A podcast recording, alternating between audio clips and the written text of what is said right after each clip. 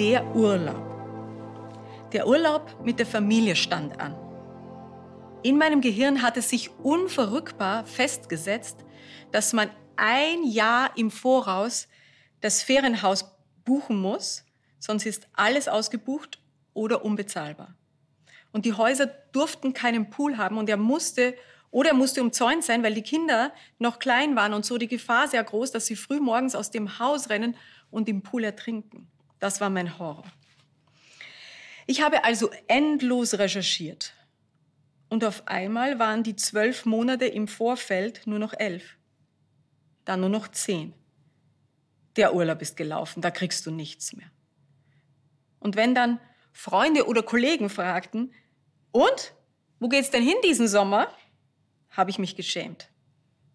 Du kannst nicht mal Urlaub buchen für die Familie. Das ist alles kein Scherz, auch wenn diese Gedanken aus dem Kopf eines der bekanntesten deutschen Komiker stammen. Alexander Beutzan alias Kurt Krömer gibt in seinem neuesten Buch erstaunlich ehrlich sein Innenleben preis. Jahrzehntelang hatte er von früh bis spät mit dunklen Vorahnungen zu kämpfen gehabt. Nicht, nicht während er vor der Kamera stand und seine Show abzog, sondern im ganz alltäglichen Familienleben. Schließlich stand unser Flug nach Kreta bevor. Ich hatte Angst davor, dass ich beim Packen die Hälfte vergessen würde. Ich hatte Angst, am Abreisetag zu verschlafen. Ich hatte aber auch Angst davor, keinen Schlaf zu finden und die Reise völlig entnervt anzutreten. Im Taxi dachte ich, könnten vielleicht die Koffer zu schwer sein? Was macht man dann eigentlich? Muss man wertvolle Sachen dalassen? Muss man dafür ein Schließfach mieten? Muss man vor dem Flughafenpersonal das überschüssige Gepäck in die Mülltonne werfen? Wird man abgeführt, vor Ort erschossen? Kennen Sie das auch? Ich meine, wenn man sie aus dem Hirn einer anderen Person hört, diese Sorgenketten, dann klingen sie wirklich lächerlich übertrieben. Aber im eigenen Kopf machen sie kurioserweise absolut Sinn. Für Alexander Beutzahn waren solche internen Schreckensszenarien das tägliche Brot. Eine Kindheit, in der er zeitweise dem Unheil schutzlos ausgeliefert war, ließ ihn nun als Erwachsenen immer noch mit dem Schlimmsten rechnen. Und das immer. Wenn zum Beispiel ein Arztbesuch anstand, dann schob er das monatelang hinaus aus Angst vor einer schlimmen Diagnose. Aus einem Ziehen wurde dann in seinem Kopf rasch ein Krebsgeschwür. Und wenn er dann im Wartezimmer saß, war er überzeugt, dass es schon zu spät war für eine Therapie. Er sagt, auch vorm Zahnarzt steigere ich mich total rein. Schon auf dem Weg dahin kriege ich Schweißausbrüche und ich rechne mit Schmerzen, an denen ich im Endeffekt sterben könnte. Wenn Alex vergessen hat, eine Geldstrafe zu begleichen, dann wird in seinen Gedanken daraus eine unbezahlbare Summe. Oder wenn mal die S-Bahn ausfiel und er befürchten musste, dass er zu spät kommt, dann bekam er Herzrasen und er, er sah wütende Blicke schon auf sich gerichtet. Irgendwann wurde Alexander klar, dass er ohne professionelle Begleitung nicht aus diesem Labyrinth rausfinden würde.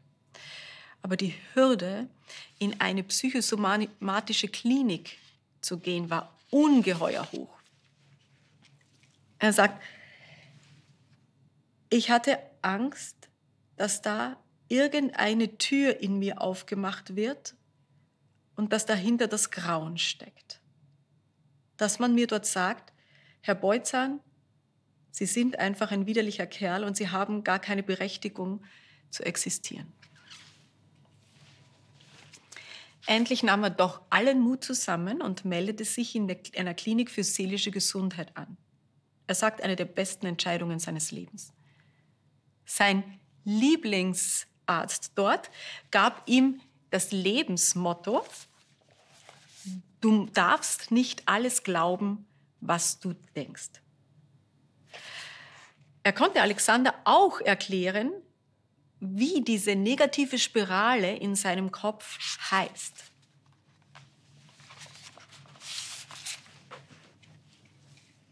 Katastrophisieren.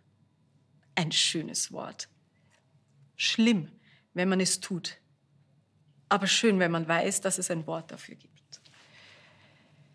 Ertappen Sie sich auch manchmal beim Katastrophisieren?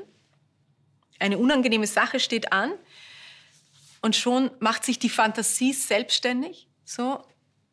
Bei mir ist das so, wenn mein Mann unterwegs ist auf einer langen Autofahrt, dann habe ich manchmal so grauenhafte Bilder im Kopf von Unfällen und so weiter. Oder vor ein paar Monaten ist mir nachts eingefallen, dass ich einen Vertrag noch nicht gekündigt hatte.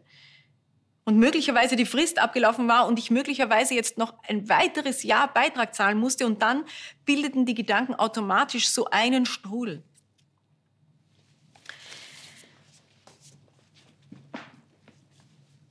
Jesus Christus kannte das Phänomen des Katastrophisierens.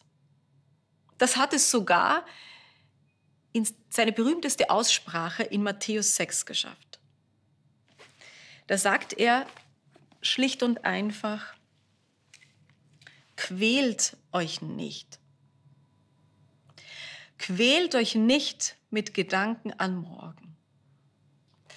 Und dann wird er richtig intensiv und sagt, damit plagen sich die Menschen, die Gott nicht kennen. Euer Vater im Himmel aber, der weiß doch, was ihr braucht.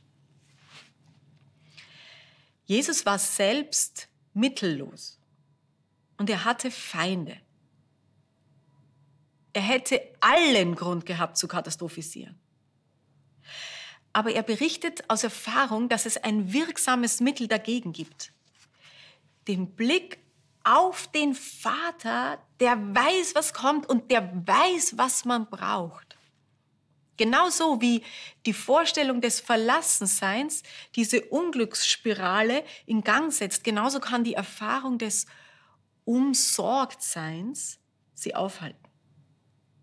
Nein, nein, es ist nicht einfach, diesen Strudel zu stoppen, wenn er erstmal losgegangen ist. Ich habe mir aber dazu ein Kopfkino gebastelt. Ich packe diese negativen Bilder dann. Das könnte passieren und, und dann wird das passieren. Ich packe das alles zusammen in meinen Gedanken in eine Kiste, die verschließe ich fest und ich stelle sie so bei meinem Vater ab. Ja, das kostet mich manchmal Kraft, wenn der Deckel wieder aufspringt, ihn nochmal zuzudrücken, aber ich habe damit schon wunderbare Erfahrungen gemacht. Shabbat Shalom.